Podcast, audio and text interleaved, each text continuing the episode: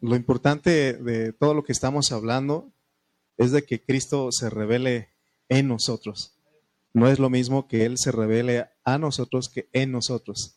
En nosotros de que Él, eh, nosotros tenemos virtudes humanas y Él quiere usar esas virtudes para expresar sus atributos divinos. Eh, por eso se decía que, que Él es este amor, gozo, paz, paciencia, benignidad, templanza, mansedumbre. Entonces, cuando nosotros nos prestamos a Dios, entonces podemos reflejar eso. Porque nuestro viejo hombre, nuestro ser natural, ese sí es paciente, pero se dan cuenta que es paciente hasta cuándo, hasta cuánto. Tres veces, ¿no?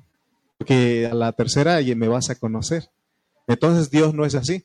¿Se acuerdan que Pedro le dijo al Señor, eh, ¿hasta cuántas veces he de perdonar a mi hermano? Y él dijo, hasta siete veces porque Pedro se fue un poquito más. Creo que él era igual que nosotros, que nosotros a la tercera ya decíamos, eh, con la tercera acaba la paciencia y me vas a conocer. Pero Pedro, él conoció un poquito, fue un poquito más allá, dijo hasta siete. ¿Y cuál fue la respuesta del Señor?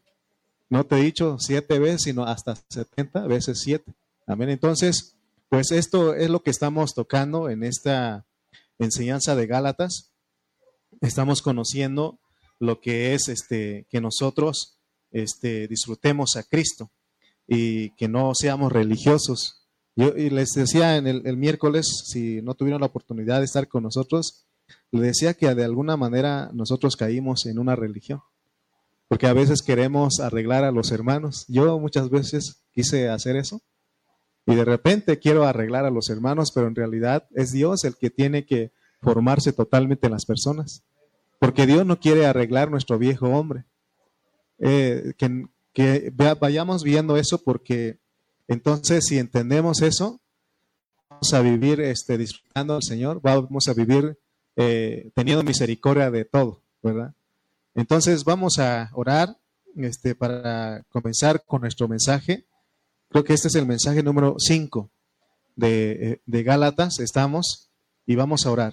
Bendito Padre Celestial, te damos gracias eh, en esta mañana, Señor, porque pudimos recordar, repasar una vez más el mensaje que nos diste el miércoles. Señor, ahora vamos a entrar una vez más a tocar tu palabra, pero no venimos eh, sabiendo todo, Señor, sino que venimos, Padre, como no sabiendo nada, para que tú seas exhibido, que tu sabiduría sea exhibida en nuestro hablar eh, que mis hermanos puedan recibir una palabra para sus vidas, porque ese es el propósito de, venir a este lugar, es para que tú te formes en nuestras vidas. Te damos gracias, Señor, ayúdanos a tocar una vez más tu palabra y gracias por esta comunión. En el nombre de Jesús. Amén. Eh, bueno, saludamos nuevamente a nuestros hermanos que están por, por Facebook. Eh, varios hermanos, como decía mi esposa, se reportaron enfermos. Y bueno, seguimos, seguimos orando eh, por ellos, eh, ¿verdad? Este, para que Dios eh, sea con ellos y otros están trabajando. Entonces, pero lo importante que avisaron y bueno, estamos orando por las familias que no vinieron en esta hora. Muy bien, vamos a arrancar entonces. Les invito a que abran su Biblia conmigo. Vamos a ir a Galatas capítulo 1, versículo 15 al 16. Gálatas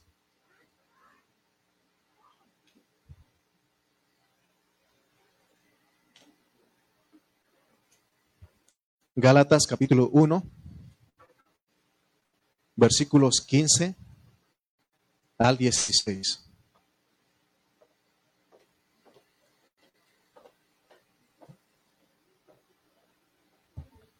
Amén.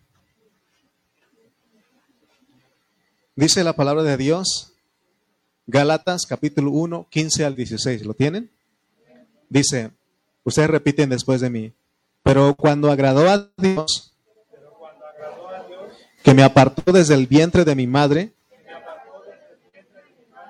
y me llamó por su gracia, revelar a su Hijo en mí, para que yo le predicase entre los gentiles. No consulté enseguida con carne y sangre Muy bien, entonces nuestro tema, ese es el mensaje número 5. Nuestro tema se titula La salida de Dios Padre como Hijo para ser revelado en carne. Les quiero anticipar, hermanos, que lo que vamos a hablar hoy eh, necesitamos poner mucha atención, porque la verdad no pude dormir por estar este, pensando eh, en esta palabra, meditando, y es algo profundo, pero a la vez Dios nos puede eh, hablar en esta hora. Así que viene lo que dice este versículo, el, el, el, el 16, ¿no? Revelar a su Hijo en mí. ¿Sí notan ustedes ahí? Revelar a su Hijo en mí. No es lo mismo revelar a su Hijo a mí que en mí. Es diferente. Amén. Entonces, eh, esta es una expresión que usa Pablo para introducirse a los Gálatas. Y esta expresión él la dijo después de los versículos 13 al 14. Amén. ¿Ven ustedes lo que dice el versículo 13 al 14? ¿Sí? Dice, porque ya habéis oído acerca de mi conducta en otro tiempo en el judaísmo, que perseguía sobremanera a la iglesia de Dios y la asolaba, y en el judaísmo aventajaba a muchos de mis contemporáneos en mi nación, siendo mucho más celoso de las tradiciones de mis padres. Entonces, Pablo dijo de revelar su hijo en mí. ¿Cuándo dijo eso? Lo dijo cuando él, él experimentó una transición. ¿Cuál fue la transición que él experimentó? de salir de, una, de un sistema religioso para entrar a disfrutar de la persona maravillosa de Cristo. Por eso les decíamos que Dios en su soberanía, Él decide que caigamos en religión. Uno el, miércoles decía que ¿por qué Dios lo hace? A veces nosotros no lo entendemos, pero Él, lo hace porque Él quiere que nosotros veamos la diferencia. Porque si nosotros siempre Estamos, este, por ejemplo, en eh, Adán de cierta manera lo hizo perfecto. ¿Y qué pasó? Él cayó. Entonces Dios dice, mejor los voy a hacer que, que caigan en religión para que de ahí yo sacarlos, para revelar a mi hijo en ellos. Esa es la idea de Dios. Por eso, no, por eso tenemos que tener misericordia de muchos hermanos. Porque de repente tenemos contacto con otros hermanos que vemos cómo ellos, por ejemplo, hay hermanas que usan velo, este, cómo se visten, eh, y uno rápido, ¿no? A criticarlos a veces. Y no se trata de eso, tener misericordia y orar por esos hermanos para que Dios los saque de ahí. Amén. Y nosotros también, o sea, como decía mi esposa, si nos examinamos, si examináramos nuestra vida, de alguna manera somos religiosos también. Por eso Dios quiere sacarnos de ahí, que no estemos conformes a esa religión, sino salir de ahí. Amén. Porque la religión, ahorita voy a mostrarles lo que es la religión capaz de hacer. Entonces vemos que Pablo, eh, debemos captar lo que él experimentó porque él salió, Dios lo sacó, no él, sino que Dios lo sacó de la religión para meterlo a la persona maravillosa de Cristo. Amén. Entonces, eh, ahora fíjense, hay algo aquí. Eh, hermana Teresita, ¿le molesta el aire? ¿Le movemos un poquito? ¿Está bien? ¿Todo bien? Bueno. Bueno, entonces, este, preguntémonos ahora en esta mañana, ¿por qué Dios, para que nosotros los gentiles lo entendamos a Él, Él usa a Pablo, un judío de nacimiento? Pablo era un judío y Dios lo usa a Él. ¿Por qué no usó a un gentil para dirigirse a los gentiles, sino que usó a un judío? Y por eso, si nosotros no estamos centrados en Cristo, eh, vamos a hacer como muchos hermanos, ellos se confunden y creen que la cultura judía debe ser impuesta a nosotros los gentiles creyentes. Y es lo que estaba pasando con los, con los Gálatas. Querían que querían estaban querían judaizar a los hermanos, lo que realmente no se puede, porque es más Pablo dijo una ocasión a los hermanos que ni ellos podían guardar todas esas tradiciones y querían que otros eh, imponer a otros. Entonces, eh, ahora, no estamos diciendo que estamos en contra o tenemos problema con la cultura judía, de ninguna manera. Pero también hay otro extremo. Hay unos que se enamoran tanto de la, de la cultura judía y es más, este, hay hermanos, yo respeto, pero eh, hasta usan la bandera de Israel y, usan todo eso, ¿no? Eh, y, yo respeto todo eso, pero realmente si nosotros entendimos Efesios, Efesios nos dice que en, el nuevo hombre ya no hay este, eh, nacionalidad, ¿verdad que no? Ya no hay nacionalidad, no hay mexicano. Es más, dice ahí que no hay judío ni griego, no hay mexicano, ni guatemalteco, ni salvadoreño, ni argentino. Todos en el nuevo hombre venimos a ser uno en Cristo. Amén. Nuestra nacionalidad es celestial. Entonces, pero también hay otros. Otro extremo fue que en la tradición cristiana hizo que los gentiles odiaran a los judíos. Nosotros, oigan bien el balance, nosotros tampoco queremos imponer o tomar la cultura judía, ni tampoco queremos odiar a los judíos. No, porque nosotros tenemos que estar en un centro, en Cristo. Nosotros amamos a ellos porque es el pueblo escogido, pero no por eso vamos a adoptar sus costumbres, porque es el nuevo hombre, pues el somos el nuevo hombre, entonces en el nuevo hombre no hay nacionalidad. Pero tampoco vamos a odiarlos, porque hay otro extremo que odian a los judíos. Entonces, nosotros si leemos la historia de la iglesia, nos vamos a dar cuenta que hubieron momentos en que la iglesia tradicional, y lo voy a decir abiertamente porque ahí de venimos nosotros, la iglesia católica, y está en la historia, este, ellos fuertemente acusaron a los judíos de haber matado a Cristo. Si ustedes leen todo eso, se van a dar cuenta. Entonces, ¿qué pasó con ellos al enseñar de esa manera? Mucha gente vino a tener odio hacia los judíos. Y por eso tenemos en la historia un hombre, eh, ¿verdad? Un alemán que se llamaba Hitler, Adolfo Hitler. Y él, él era, dice la historia, si ustedes se meten a Wikipedia o cualquier puente ahí en internet, se van a dar cuenta que Hitler era católico. Él era católico y dice que ahí dice la historia que él pagaba el impuesto eclesiástico y, también él mencionaba a Dios en su discurso, en su discurso. Pero tenía una cosa, odiaba a los judíos. Fíjense lo que, pero él lo tomó eso como una religión y empezó a odiar a los, a los judíos y quiso exterminarlos quiso matar a todos. ¿Cuántos millones de judíos no fueron en parte del holocausto, no? Y eso es por la religión, amén. Entonces, es porque la, iglesia tradicional hizo que, él sintiera que los judíos eran culpables de haber matado a Cristo. Amén. Entonces, si ustedes leen la historia, se van a dar cuenta, revisan la historia, se van a dar cuenta que eh, eh, en la historia de la humanidad los crímenes más severos, más crueles, más implacables que han habido han sido por la religión. Y que no en la escuela nos enseñaron lo que se llama la Santa Inquisición. ¿Qué hacían los de la Santa Inquisición? Mataban a todos los que ellos consideraban herejes. ¿Sí o no? Si ustedes es terrible eso, hermano, porque agarraban a alguien que no creía igual que ellos y ellos agarraron una, una sierra y los partían por la mitad. Lo terrible que, lleve, que, que, llega a ser la religión. Por eso estamos hablando de que Dios quiere que sacarnos de la religión. En esta, en este, donde Dios, el lugar donde Dios nos está, ha puesto, lo que menos queremos es religión, lo que queremos es Cristo, que usted venga por Cristo, que no espere a que yo le imponga, le diga qué tenga que hacer, sino que usted se deje guiar por Cristo, reciba la palabra que estamos hablando y lo que todo lo que estamos hablando es cristocéntrico. No hay otra cosa que estamos tratando de llevar a los hermanos, porque eh, puede ser que muchos, muchos caminos te lleven a Roma, pero a Cristo hay uno solo, o al Padre hay uno solo, que es Cristo, nada más. Por eso tenemos que hablar Cristo, Cristo y cero religión. Pero a veces de repente va a haber poquito ahí, pero Dios tiene que sacarnos la religión tiene que salir totalmente de nosotros. Amén. Entonces demos cuenta cuán terrible es la religión. ¿Se da cuenta usted lo que es la, religión? Pero la gente no se percata de eso. En los pueblos e indígenas de Oaxaca, de Guerrero, de Chiapas, ¿cómo ha pasado con los cristianos?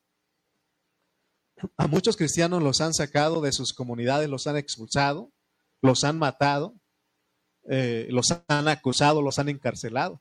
¿Y quiénes son los que hacen eso? ¿Cuántos se acuerdan de la película San Juan Chamula? Hay una película que salió hace mucho tiempo para los cristianos y no, pues, ¿verdad? eso es terrible también, pero es por causa de la religión. Amén. Entonces, vemos, hermano, que la gente no se percata de lo que es la religión, porque hay muchas religiones. Pero lo más tremendo es que los cristianos también hacemos de lo que Dios nos ha dado una religión y nos volvemos religiosos. Por eso te he dicho que un religioso no disfruta nada. Si tú vienes con una actitud de religioso, vas a estar criticando a todos aquí. Vas a estar ahí, aquí, en una actitud de religión. Voy porque voy a cumplir.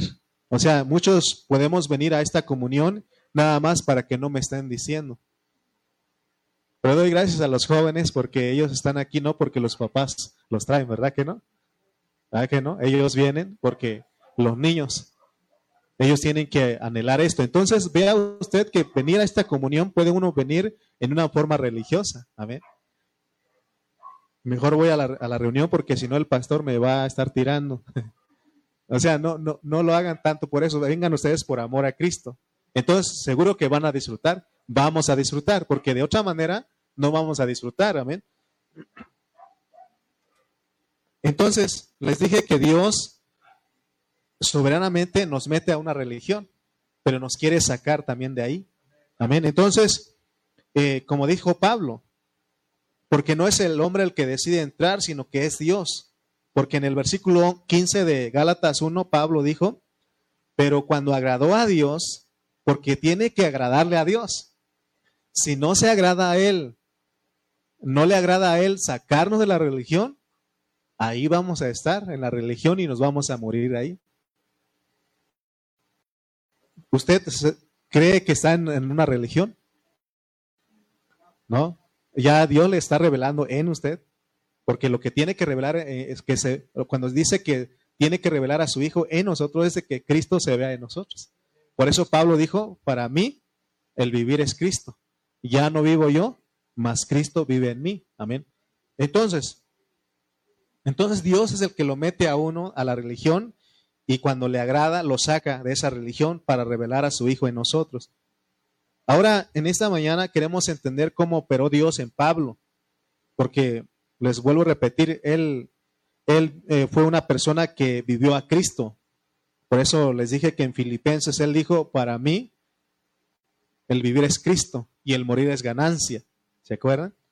Y en Gálatas 2.20 también hemos leído que él dijo, con Cristo estoy juntamente crucificado y ya no vivo yo, mas vive Cristo en mí. Eso lo dijo él, entonces, pero Dios lo tuvo que llevar a esa experiencia. Porque Dios cambió la vida de Pablo. Pablo estaba en la ley, en la religión, y ahora Dios lo cambió de la ley a tener la fe del Hijo de Dios. Recuerden que dijimos que Pablo era un judío y Dios se tuvo que revelarse e, en él, como hijo. Y eso es, no es cualquier cosa, hermanos. Porque los judíos, oigan bien, los judíos que Dios les dio la ley, les dio la promesa, ellos estaban acostumbrados y aceptaban a Dios como el Padre. Si ustedes leen, se dan cuenta, ellos, cuando se habla del Padre, ellos no tienen ningún problema. Y cuando se habla del Espíritu, tampoco ellos tienen problema porque ellos saben que el, Antiguo Testamento habla del Espíritu. Ah, pero cuando habla del Hijo como Dios, es cuando ellos dicen, no, ahí no. Ellos no aceptan eso. Entonces aquí la, así que la novedad para los judíos fue la encarnación de Cristo. Y por eso ellos se, se enojaban con, con el Señor Jesús porque Él les decía que era el Dios, que era el Hijo de Dios. Pero mi pregunta, y les dije que tanto el Padre como el Espíritu estaban, se veían en el Antiguo Testamento. Mi pregunta a ustedes es, ¿el Hijo también se veía en el Antiguo Testamento? ¿Sí o no? ¿Verdad que sí se, se veía? Pero ellos no alcanzaban a ver. ¿Por qué? Su religión. Su religión no los alcanzaba a ver. Porque se acuerdan ustedes que en Juan 5 el Señor dijo, cuando un día llegó con los judíos, con los fariseos, estaban ellos ahí escudriñando la escritura. Y él les dijo, escudriñad las escrituras porque a ustedes os parece que en ellas tenéis la vida eterna. Y ellas son las que dan testimonio de mí, pero vosotros no queréis venir a mí. ¿Se acuerdan de ese incidente?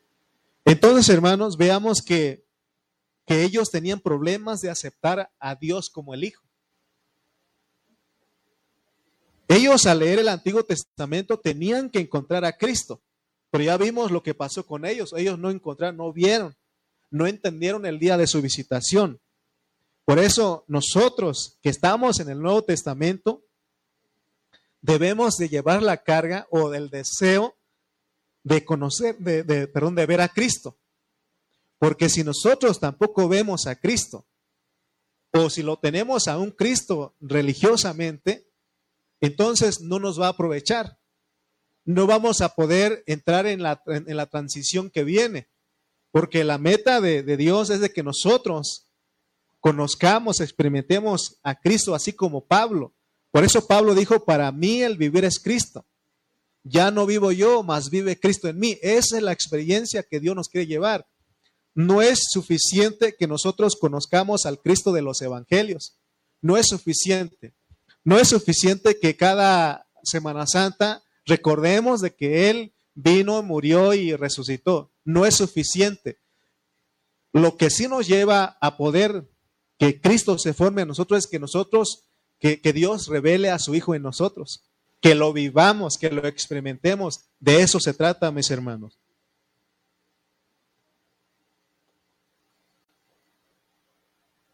Se supone que tanto en el Antiguo Testamento como en el Nuevo Testamento, todos tenemos que ver a Cristo, tanto judíos como gentiles cristianos. Porque todo eso, tanto el Antiguo como el Nuevo Testamento, su centralidad es Jesucristo. ¿Se acuerdan que Pablo dice él que la roca de donde ellos bebían agua era Cristo? La roca que lo seguía era Cristo, pero ellos no lo vieron. Por eso cuando, ¿qué pasó cuando él vino? No lo recibieron, lo rechazaron y aún participaron en que lo mataran. Amén. Entonces, que no nos vaya a pasar eso. Que no nos vaya a pasar eso, que nuestra vida cristiana se vuelva una religión. Y lo que vamos a estar haciendo es tratar de imponer a las personas nuestra forma de creer. O también buscar nuestra, forma de, nuestra propia forma de adorar a Dios. Y no hay otra forma que es en Cristo, solamente en Cristo. Amén. Entonces, no sé si ustedes alcanzan a ver hasta acá que lo de lo único que habla la Biblia es de Cristo. Pero hay algo más, más elevado aquí. Cristo no solamente es el Hijo, sino que es el Dios triuno. Cristo es el Dios Padre, es el Dios Hijo y es el Dios Espíritu. En otras palabras, Cristo es Dios Padre, Hijo y Espíritu. Eh, así lo, lo revela la Biblia y es con un propósito para producir la iglesia. Si Él no es Padre, no es Hijo, no es Espíritu, no hay manera de que se produzca la iglesia. Por eso Él se revela así y es lo que Él, Pablo, quiere que nosotros entendamos. Ya dijimos el miércoles que no son tres dioses, es un único Dios, pero que Él es Padre, Hijo y Espíritu. Amén. Por eso Pablo, él dijo ahí, en Gálatas 1, 15 al 16 ya leímos que dice, pero cuando agradó a Dios, que me apartó desde el vientre de mi madre y me llamó por su gracia, revelar a su Hijo en mí. Amén. Eso es lo que Dios quiere, hermano, para que nosotros lo experimentemos. Pensemos cómo fue la conversión de Pablo, porque les dije que Pablo en otro tiempo era ¿qué? Un religioso. ¿Cuál era la religión de Pablo? El judaísmo, ¿sí o no? Ahí estaba metido él. Entonces, ¿cómo fue que se convirtió Pablo? Él se convirtió a Cristo camino a Damasco, ¿se acuerdan que ya hemos hablado? Pero ¿con qué fines iba Pablo a Damasco? Camino a Damasco. Iba a perseguir a la iglesia, a aprender a los hermanos y, traerlos a Jerusalén.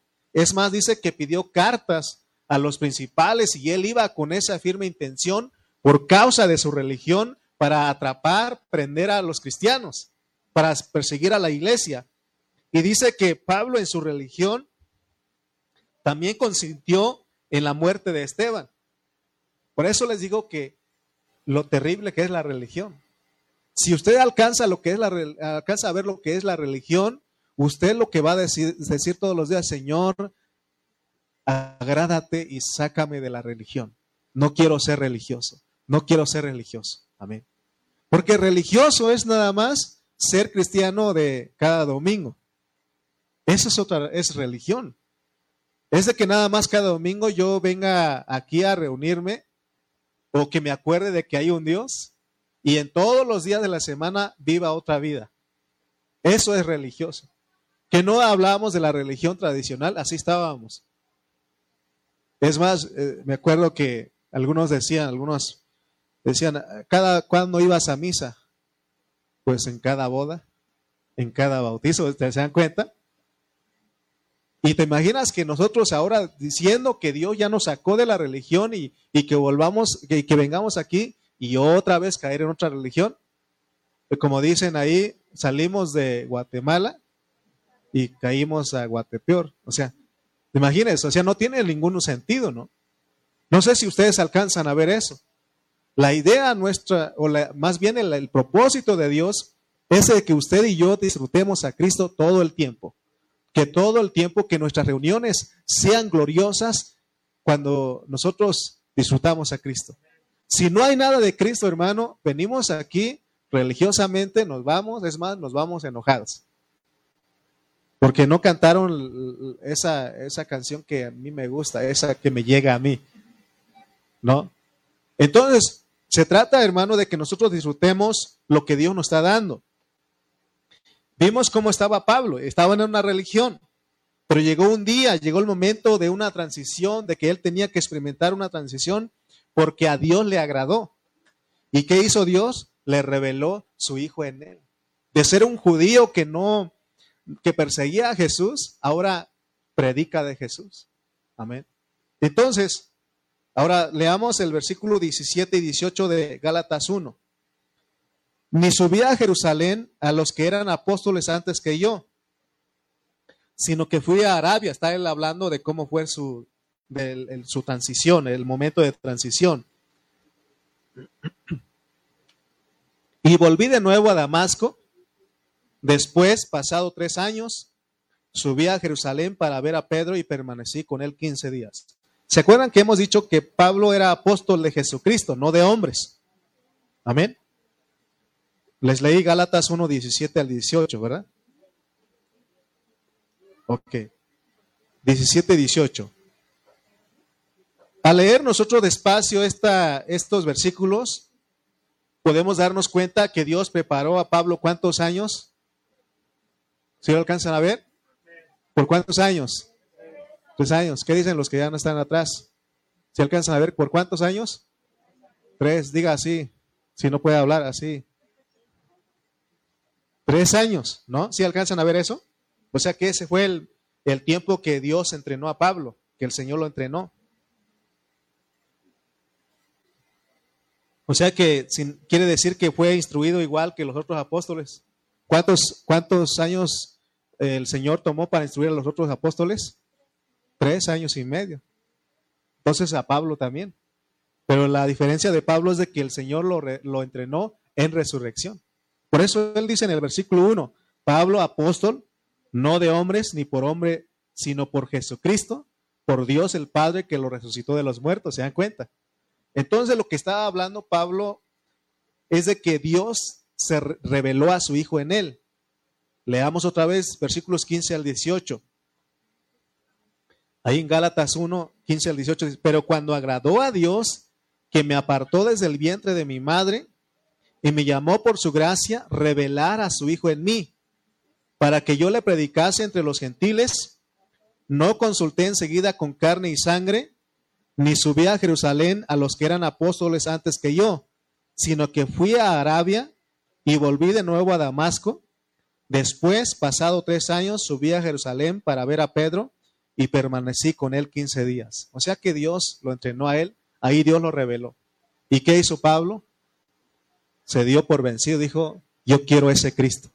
Por eso con tanta eh, entusiasmo él declara y él siempre dice, para mí el vivir es Cristo. Todo lo puedo en Cristo que me fortalece. Ya no vivo yo, mas vive Cristo en mí.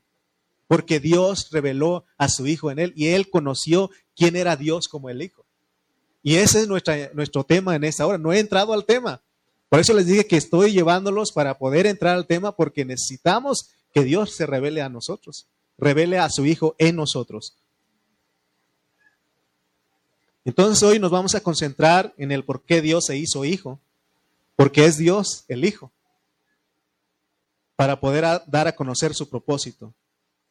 Efesios claramente nos dice que Dios tiene un propósito eterno y ese propósito eterno consiste en tener un hombre corporativo, un cuerpo de hombres para que lo expresen y lo representen. Y esa fue la intención de Dios en Génesis 1.26 cuando dijo, hagamos al hombre a nuestra imagen, conforme a nuestra semejanza, y señoree, porque es la autoridad, en los peces del mar, en las aves de los cielos, en las bestias, en toda la tierra, en todo animal que se arrastra sobre la tierra. O sea que Dios nos llamó a nosotros, Dios nos escogió para que nosotros seamos ese hombre corporativo en Cristo, para que nosotros lo expresemos y lo representemos. Entonces quiere decir que el beneplácito de Dios, este deseo de ser expresado y representado por la iglesia, no es algo que sucedió cuando Cristo vino, o no es un invento de los hermanos, de los pastores en ese tiempo, no. Este deseo surgió desde la eternidad pasada. ¿Sí me explico cuando hablo de la eternidad pasada? Cuando hablo de la eternidad pasada, hablo de aún de que existe el tiempo. Antes de que existiera el tiempo, ahí el Señor tuvo un deseo, tuvo un beneplácito. Y su beneplácito es tener un hombre corporativo que es la iglesia que lo exprese y lo represente, pero esa iglesia tiene que estar lleno de Cristo. Amén. Entonces, luego eh, viene él y, pone, crea, él hace a Adán o crea a Adán, lo pone ahí en el huerto. Mi pregunta es, ¿él logró cumplir su propósito a través del primer Adán? ¿Qué dicen ustedes? ¿Verdad que no? ¿Qué hizo Adán? Le falló. En vez de comer del árbol de la vida, se fue por el árbol de la ciencia del bien y del mal. Entonces ya no pudo expresar, ya no pudo ser parte del cumplimiento del propósito de Dios. Amén. Entonces, Veamos pues este momento que Pablo estuvo experimentando. Porque en Pablo Dios le mostró todo esto que estamos hablando. Si estamos hablando de la eternidad pasada, del propósito eterno de Dios, a Pablo Dios le mostró, Dios le reveló eso. Por eso estamos tocando sus epístolas para poder entender esto. Pero fíjense, hermano, antes de que Pablo llegara a ser un apóstol de Jesucristo, dice la Biblia ahí que los hermanos le tenían miedo. ¿Por qué creen ustedes que le tenían miedo a Pablo antes de eso? O aún en el momento de la transición, cuando ya él estuvo, fue entrenado por tres años, aún se le seguían teniendo miedo a él. Porque el 23 y 24 de ahí de, de Gálatas 1 dice, dice Gálatas 23 y 24, solamente oían Dice, solamente oían decir aquel que en otro tiempo nos perseguía. Ahora predica la fe que en otro tiempo asolaba. Amén. Y glorificaban a Dios en mí. Entonces vemos que los hermanos, porque Ananías le tenía miedo, le dijo el Señor en sueños, ve a Pablo. ¿Y qué dijo él? Señor, ese hombre, he escuchado que cómo ha tratado a tus siervos aún los ha matado. Y, todos los demás igual lo conocían a él como el que perseguía la iglesia y que mataba a los cristianos. Pero dice que cuando Dios reveló a su hijo en Pablo, ya los hermanos lo veían diferente, porque Pablo era una persona que vivía a Cristo. Por eso dice el versículo 24, y glorificaban a Dios en mí. ¿Por qué creen ustedes que glorificaban a Dios en Pablo?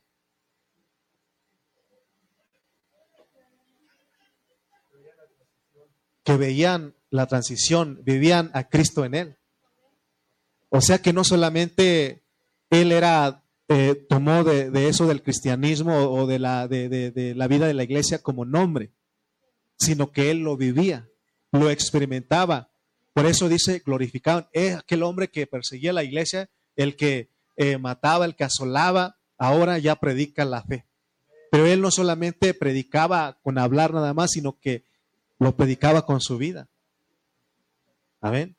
No sé si alguno de ustedes, los hermanos que ya tiene más años de, de cristianos, había un coro que cantaban en la iglesia, ese es el Cristo que yo predico y no me canso de predicar. Pero un día alguien me dijo a mí, y de verdad este, lo predicas con tu vida. y eso cala, pues, porque entonces, imagínense, es más, mi hermano fue el que me dijo. Estábamos chiquitos y yo cantaba de eso porque tocaba en la iglesia. Y estamos, hablando de hace, uno, de hace unos, este, que será unos 25 años atrás. Y él me decía, ¿y de verdad tú, tú predicas con tu vida? Amén. Entonces, ¿qué es glorificar? Es expresar a Dios. Entonces, Pablo expresaba en su vida a Dios. Imagínense, hermano. Por eso él cuando fue, iba a Antioquía, iba predicando, y por eso en Antioquía dice que se le llamó por primera vez a los creyentes cristianos.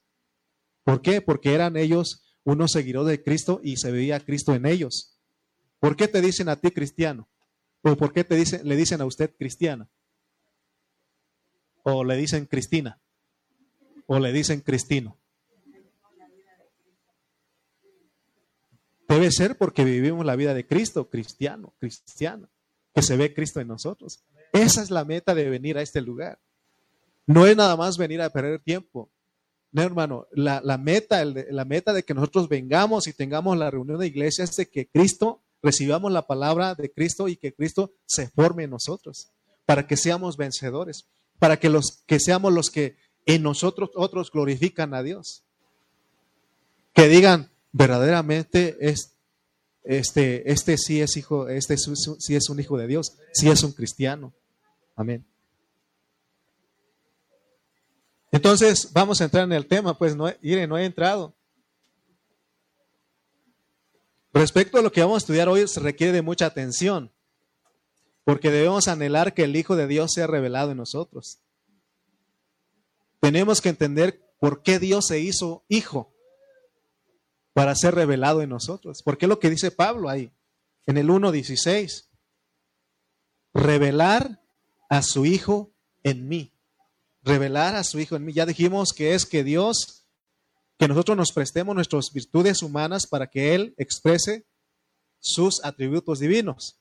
Pero pero Él se revela a nosotros como hijo.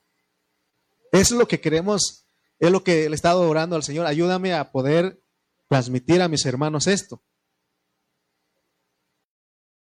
Amén. Pero recuerde pues que no es fácil, hermano, que entendamos esto. ¿Por qué? Por la religión. Entonces Pablo, él tuvo una experiencia. Él salió de la religión de sus padres para experimentar a una persona maravillosa. Es lo que Dios decía de nosotros. Que no te digan, que no te cuenten. Usted tiene que decir, yo lo vi, yo lo experimento. Yo lo vivo. Porque, ¿se acuerdan de aquellos que dijeron, aquellos jóvenes, reprendieron a los demonios y le dijeron, ¿sabes qué? Te reprendemos por el Cristo que predica Pablo.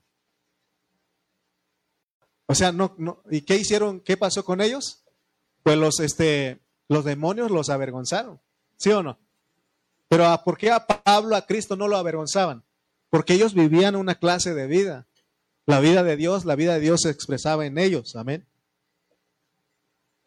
Entonces, veamos esto pues, porque Dios nos quiere revelar a su Hijo en nosotros pero Él quiere que nosotros veamos lo que es la religión, por eso estamos hablando duro y duro de la religión.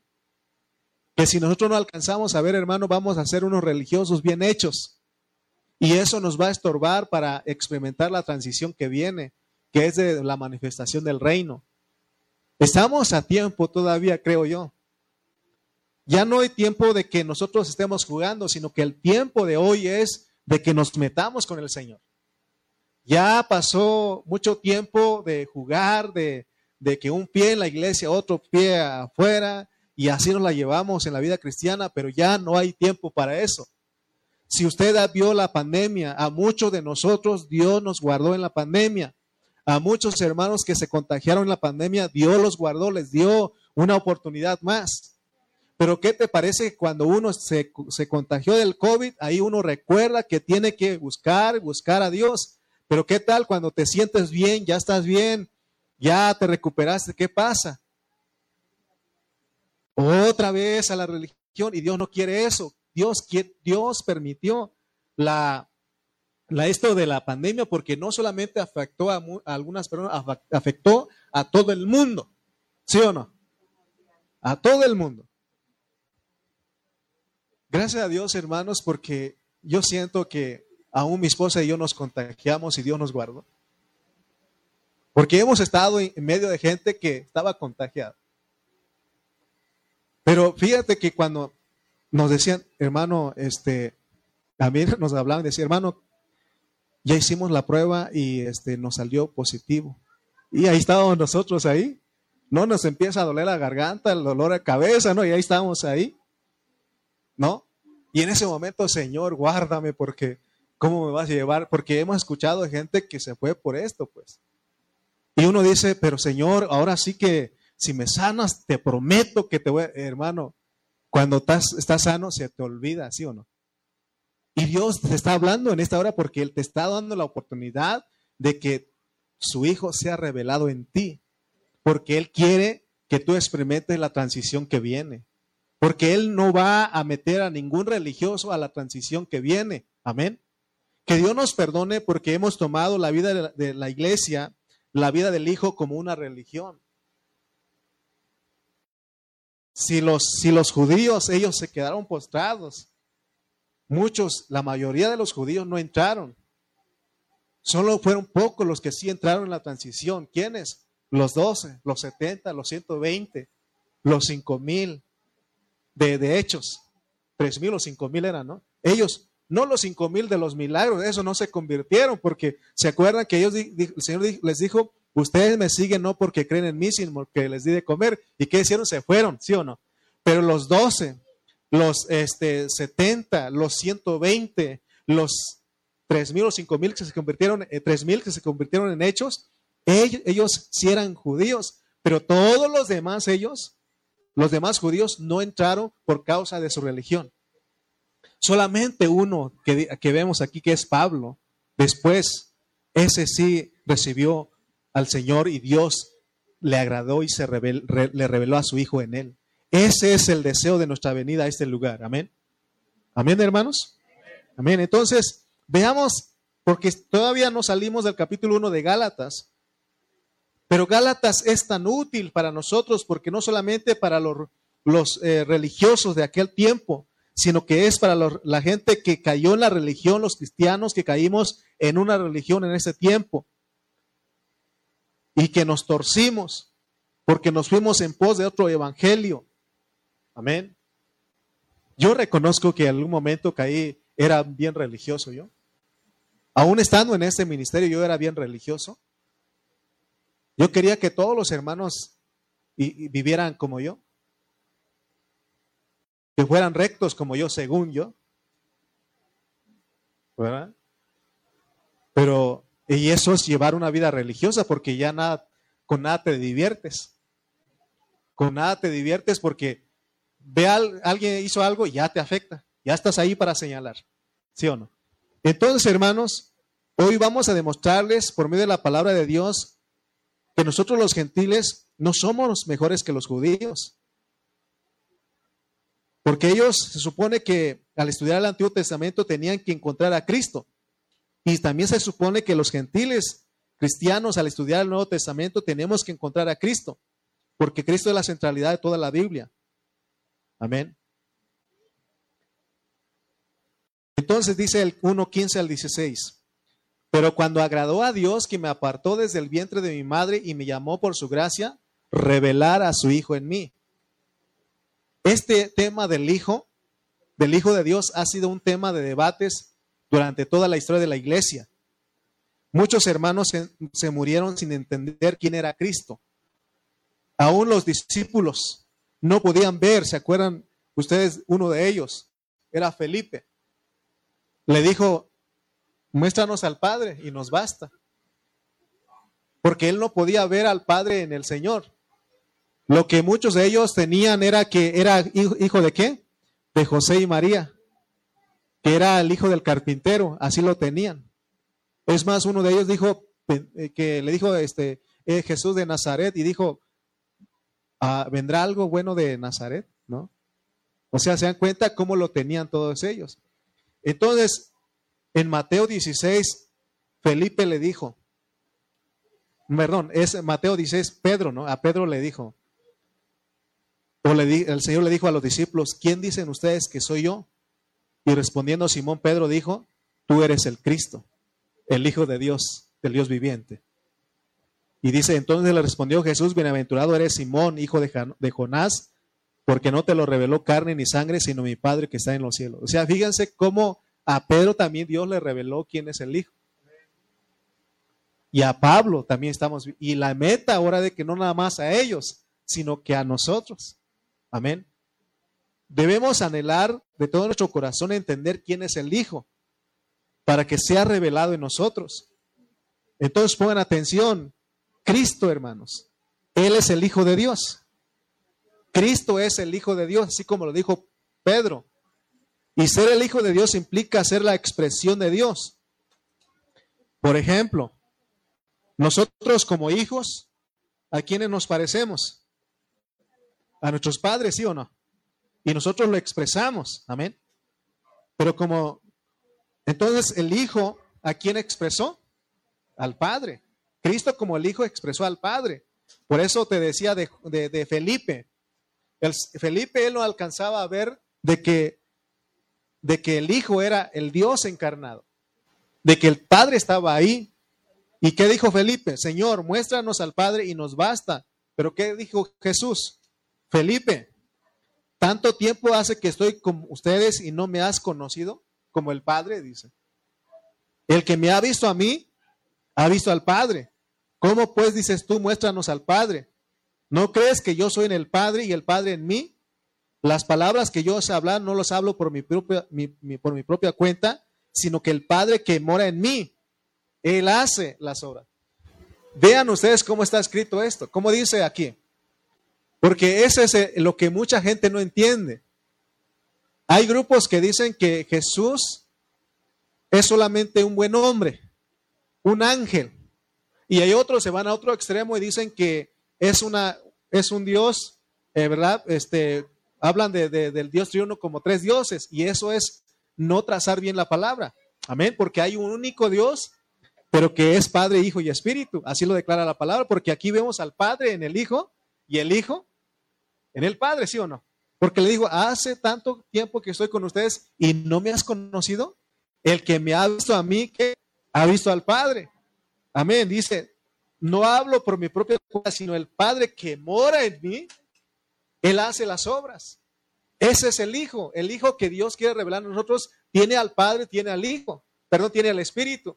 Y es el Hijo en nosotros. Amén. Vayamos a Juan 17, 8. Juan 17, 8.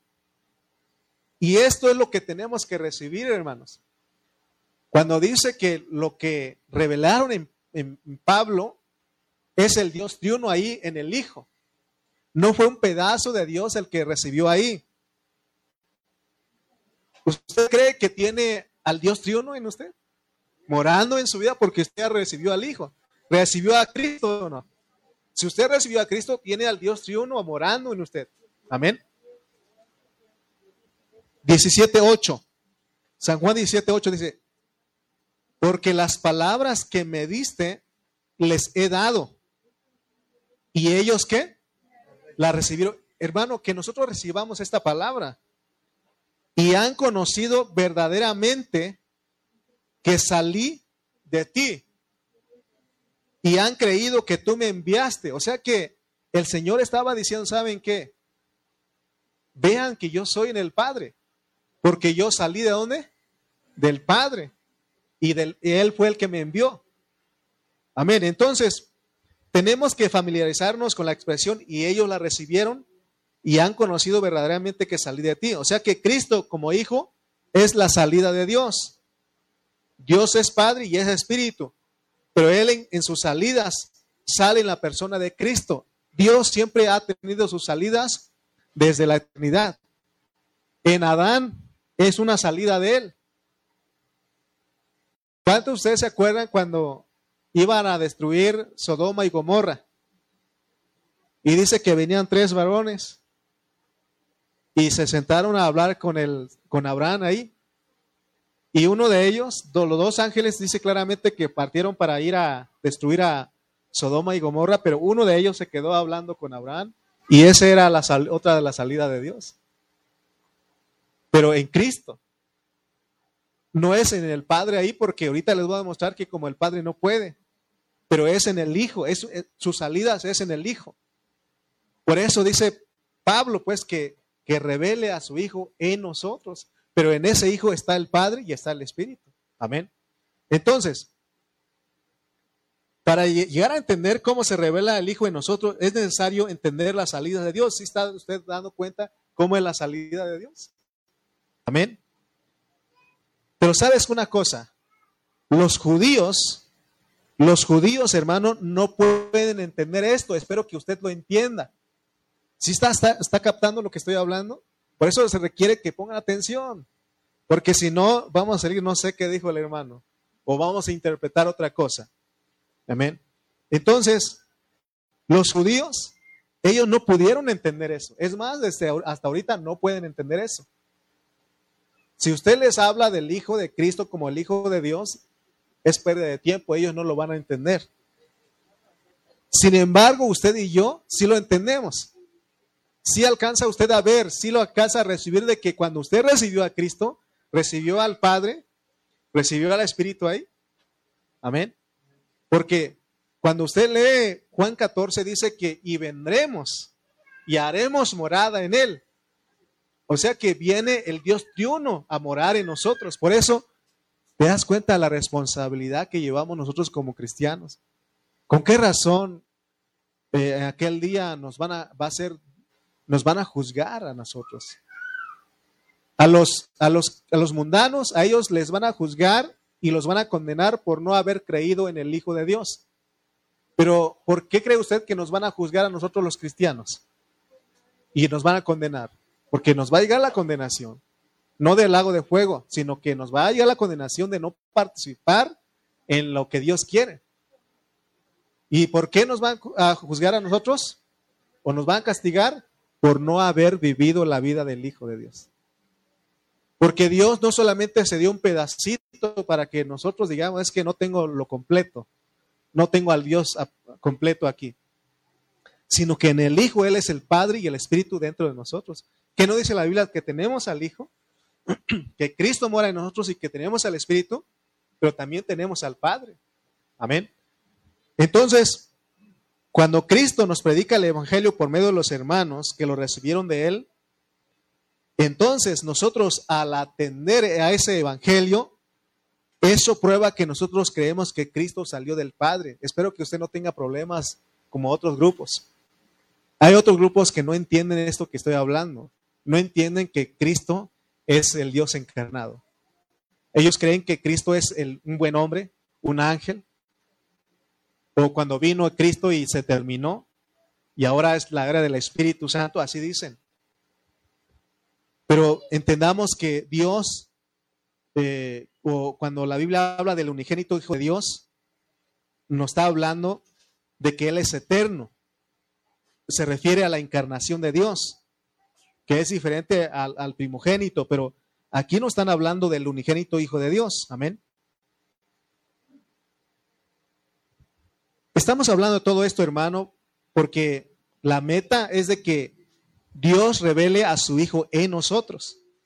Es lo que debemos de buscar, de anhelar. Entonces, otro versículo para ver de que el Hijo como Cristo, como el Hijo unigénito, ya existía desde antes. Mire lo que dice Hebreos 7:13. Va a hablar de Melquisedec pero miren lo que dice Hebreos 7:13. Dice, sin padre, sin madre, sin genealogía, que ni tiene principio de días, ni fin de vida, sino hecho semejante al Hijo de Dios. O sea, igual, o sea, está hablando de Cristo. Amén. O sea, vean, vean, vean ustedes cómo es Cristo, cómo es el Hijo de Dios, sin genealogía. Amén. De los cuatro evangelios, el Mateo presenta la genealogía, la genealogía, genealogía de Cristo, pero es con un propósito. Pero ¿cuál de los cuatro evangelios no presenta la genealogía de Cristo? Bueno, como Dios, es Juan. Ahí usted no va a ver, sino que lo que empieza Juan es, en el principio era el verbo, y el verbo era Dios, y el verbo era con Dios. Está hablando de que el, Hijo ya existía, pero que cuando Dios salió, pero salió en Cristo para revelar en nosotros. Amén. Entonces, Dios como Hijo unigénito siempre ha existido, siempre. Porque Él ha sido Padre, Hijo y Espíritu.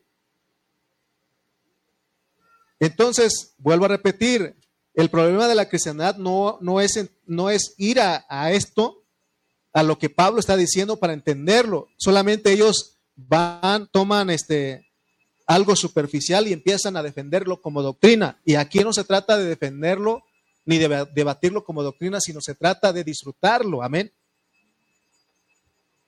Amén, hermanos. Miqueas 5:2. Miqueas 5:2.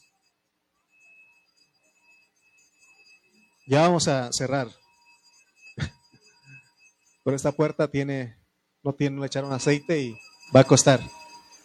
Pero vamos a ir aterrizando para poder terminar nuestro, nuestro pensamiento de esa hora. Miqueas 5.2 lo tienen. Dice, pero tú, Belén, Efrata, pequeña para estar entre las familias de Judá, de ti me saldrá el que será el Señor en Israel. Y sus salidas son desde el principio, desde los días de la eternidad. ¿Se dan cuenta que cuando Dios empieza a salir en Cristo? Desde el principio de la eternidad. Entonces, Cristo ya estaba allá. Amén.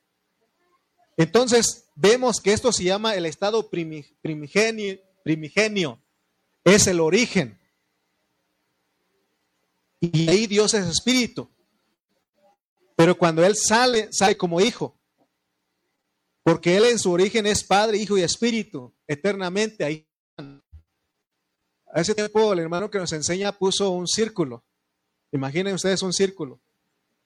Y puso muchos puntitos ahí medio, llenó de puntos en ese círculo. Y él dijo que así es Dios. Ahí está el Padre, Hijo y Espíritu, pero una cosa, ahí estábamos nosotros también.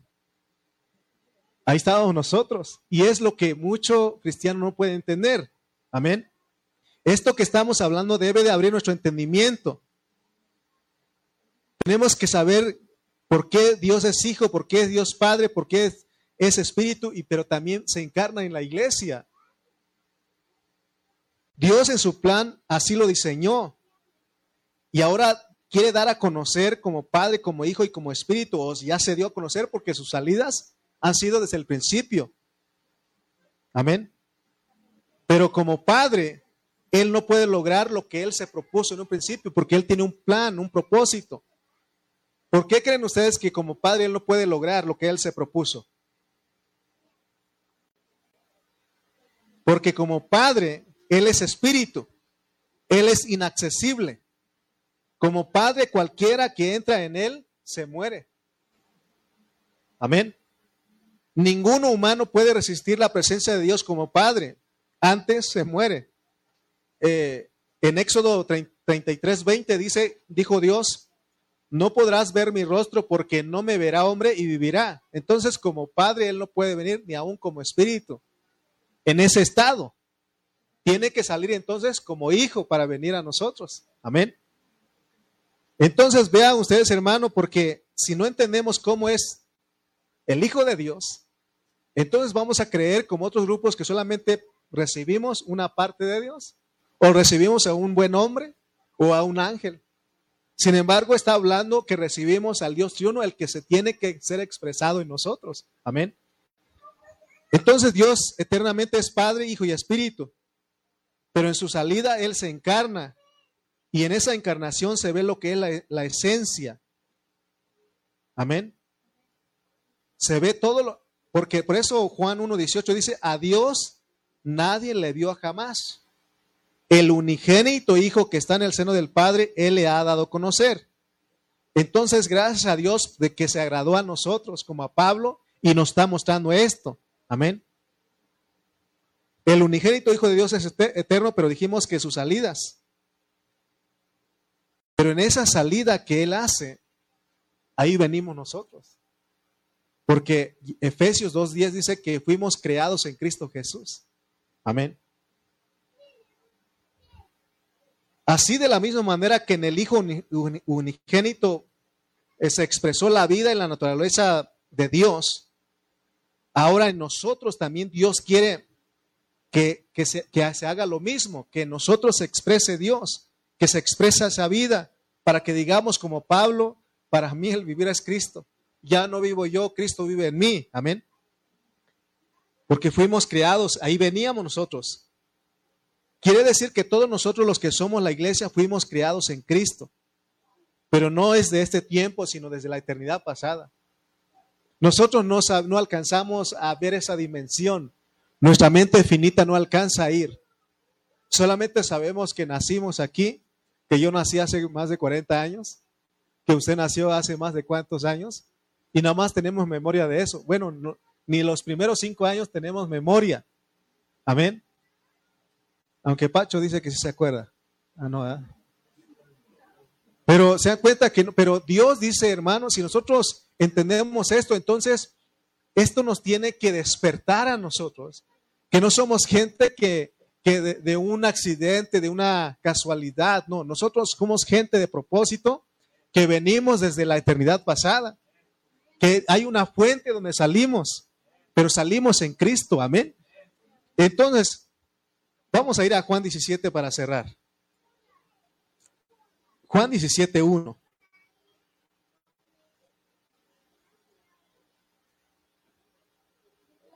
Dice, ¿lo tienen? San Juan 17, 1.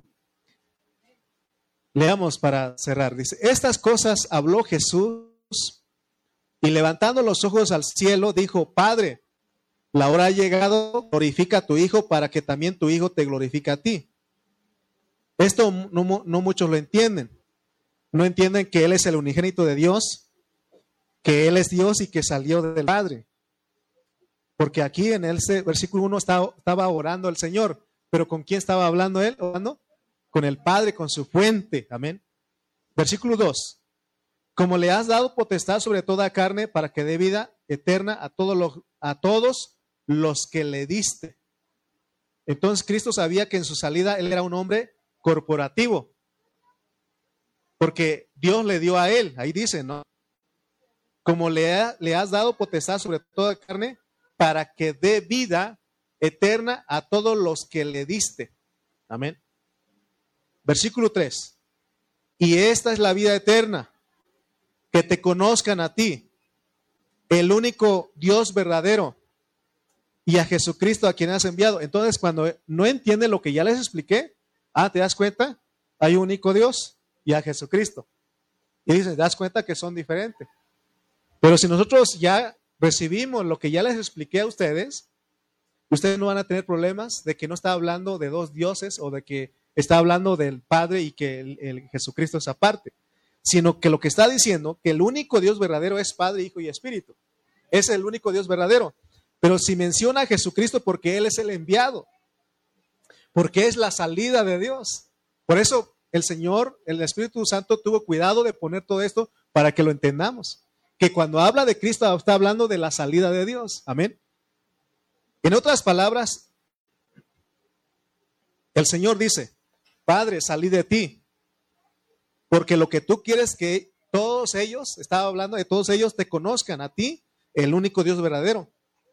Tú eres el único Dios verdadero, Padre, Hijo y Espíritu. Pero ahora, en tu salida, yo estoy acá afuera como enviado tuyo. Soy el Cristo y soy el ungido.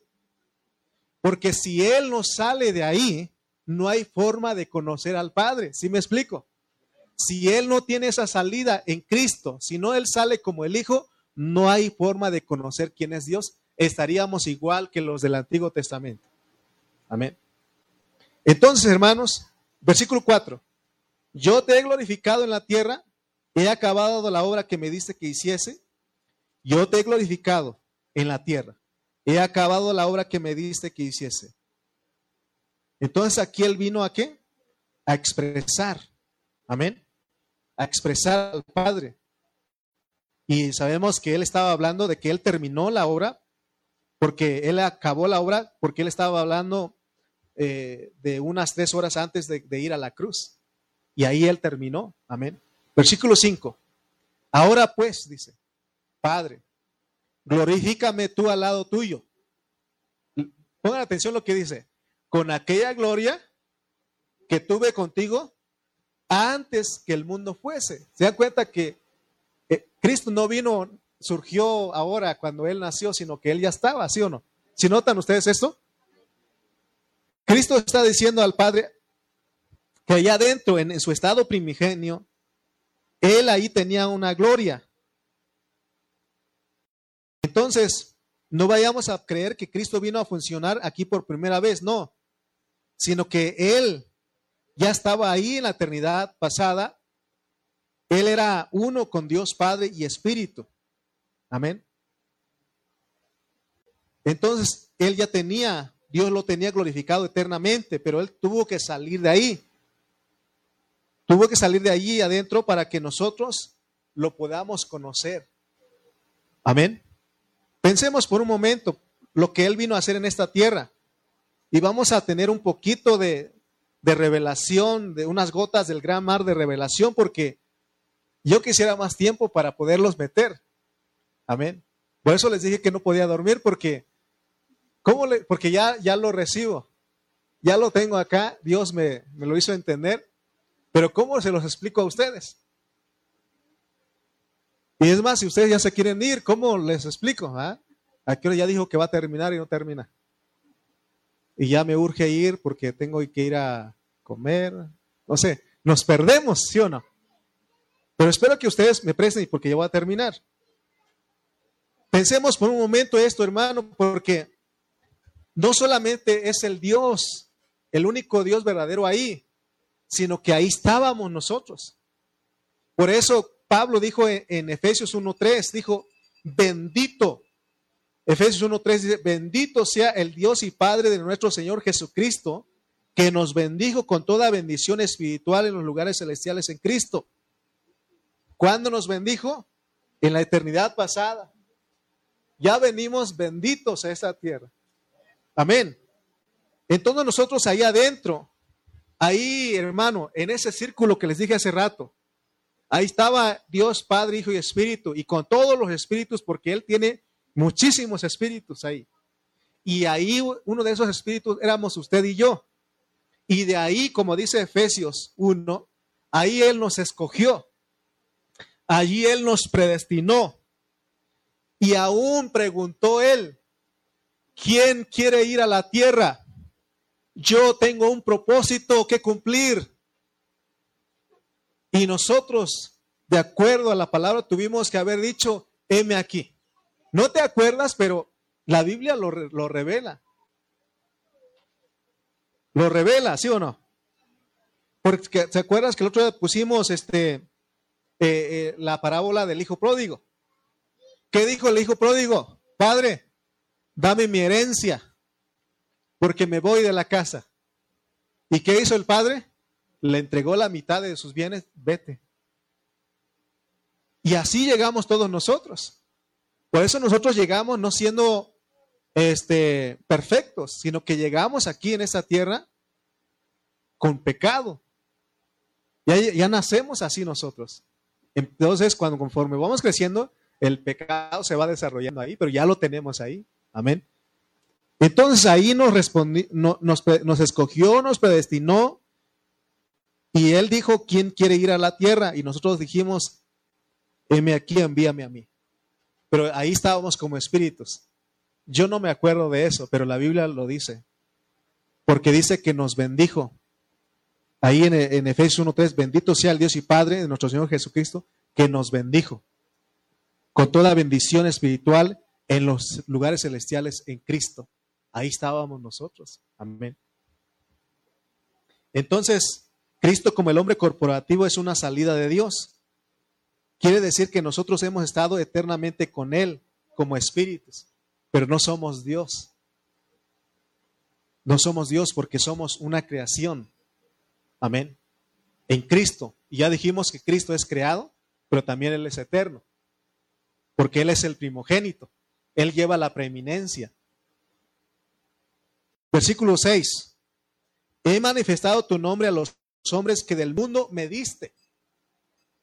Fíjense lo que somos nosotros, hermanos. Él está hablando de nosotros. Tuyos eran. ¿Cuándo éramos de Él? Desde la eternidad pasada. Desde antes de la fundación del mundo. Y me los diste. Y han guardado tu palabra. Oh, hermano. Si no te has ido porque sigo predicando es porque tú eres uno de los que eras del Padre. Y tú estás, estás recibiendo esta palabra, ¿sí o no? Porque él, nosotros éramos de Él. Los que no son de Él no reciben esta palabra. Amén. No reciben esta palabra. Y dice, la declaración tuyos eran es porque todo lo que está allá dentro del Padre y del Hijo porque Él es triuno, dijimos. Ahí estábamos con Él. El versículo 7 dice, ahora han conocido que todas las cosas que me has dado proceden de ti. Ahora han conocido que todas las cosas que me has dado proceden de ti. Todo lo que sucede aquí en este mundo con Cristo y la iglesia no es algo nuevo. Es algo que ya sucedió allá en el Padre. Solamente viene a manifestar. Estamos explicando todo esto para que entendamos lo que es que el Hijo se revele en nosotros. Solamente al leer la Biblia nos vamos a dar cuenta cuán atrasados estamos porque no sabíamos esto. ¿Ustedes sabían de esto que estoy hablando? ¿Por qué? Porque la religión es lo que hace. Porque los hermanos, los pastores, en vez de estar hablando de esto que, que es conforme a la economía de Dios, que es el misterio escondido, ¿qué están hablando? De otras cosas. Prende la tele, vas a dar cuenta que es más, esta palabra que estoy hablando, no sé cuánto ya se salieron de Facebook. Pero esta palabra no es, eh, no lo, no lo predican en muchos lados. ¿Por qué? Porque la religión lo ciega. Entonces, nosotros estamos, nos, Dios nos ha puesto a, a, a predicar esto, porque dice el versículo 9, yo ruego por ellos. Fíjense, hermano, Él ruega por nosotros. Estás aquí porque alguien intercedió por ti, alguien rogó por ti. Dice, no ruego por el mundo. ¿Quién el mundo? Los otros que no tienen a Cristo. Los otros que no fueron escogidos ni predestinados. Sino por los que me diste. Porque tuyos son. Amén. Eso se cumple lo que dice a nuestra hermana Connie. Connie, aquí está tu Connie. Se cumple eso. Porque ella así ora. Aquí está tu Connie. Pero nosotros no, cuando no entendemos eso, ni nos atrevemos a decir. Nos sentimos indignos cuando les fallamos. Pero Él dice, si confesamos nuestros pecados, él, fiel, él es fiel y justo para perdonarnos y limpiarnos de toda maldad. Acuérdate de dónde saliste. Por eso mi esposa decía, ah, es que me alejé 11 años de la iglesia, ni pecaba a gusto. Sí, porque ¿cómo vas a, pecar a gusto si Dios te, te, te escogió, te predestinó para un propósito, para que fuéramos santos y sin mancha delante de Él? Es más, hermano, cuando alguien cristiano verdadero decide, ya no voy a ir a la reunión, ¿qué vas a hacer allá afuera? Dime qué vas a hacer allá afuera.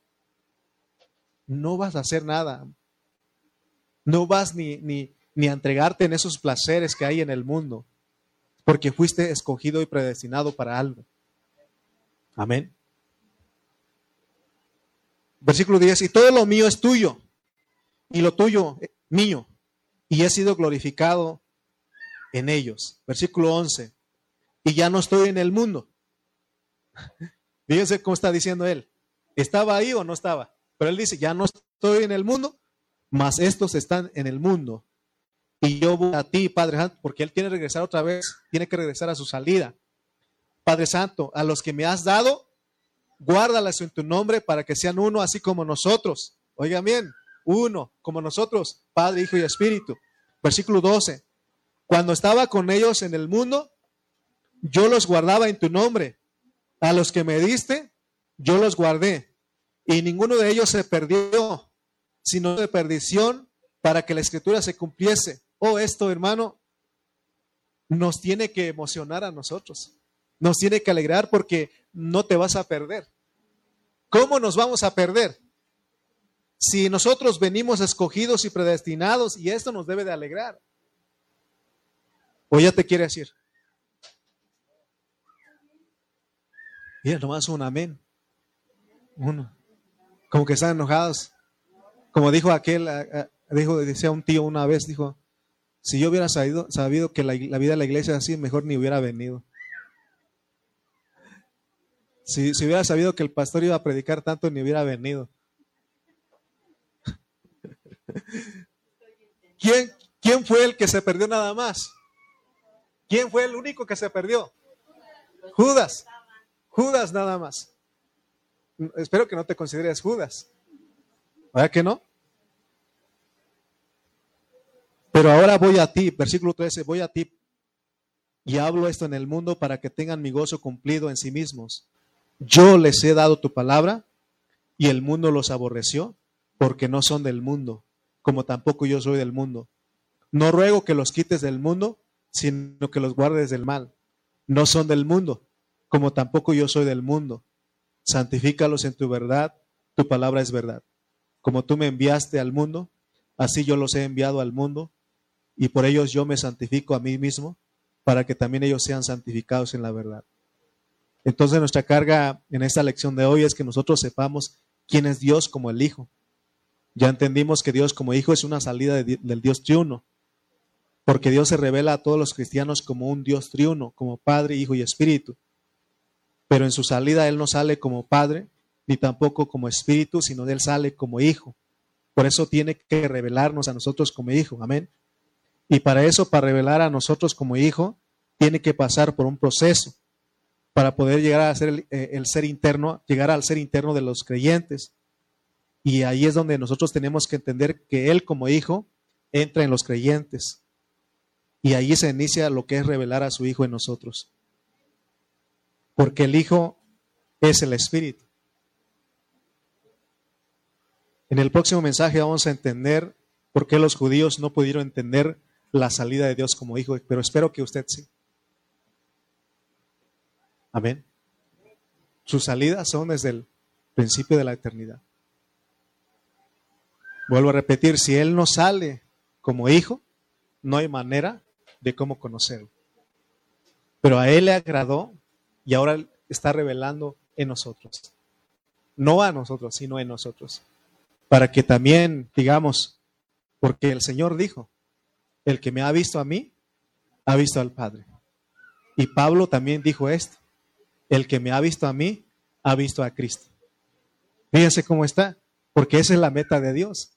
Que nosotros, como dije la otra vez, que cuando nosotros también lleguemos a escribir una epístola o una carta como Pablo, digamos, cuando se le agradó al Padre, reveló su Hijo en mí. Pero no nada más es decirlo, sino que se vea, pues, que estemos disfrutando. Por eso la vida religiosa no te va a permitir disfrutar a Cristo. Pero la invitación en esta hora, hermanos, es de que nosotros disfrutemos a Cristo, que lo vivamos. Ponte de pie, por favor, vamos a orar. El próximo domingo va a durar menos para compensar. Señor, te damos gracias porque hoy entendemos lo que es que tú te reveles en nosotros, que es una de tus salidas como hijo, para venir a mostrarnos, a darnos a conocer quién es el Padre, el Hijo y el Espíritu.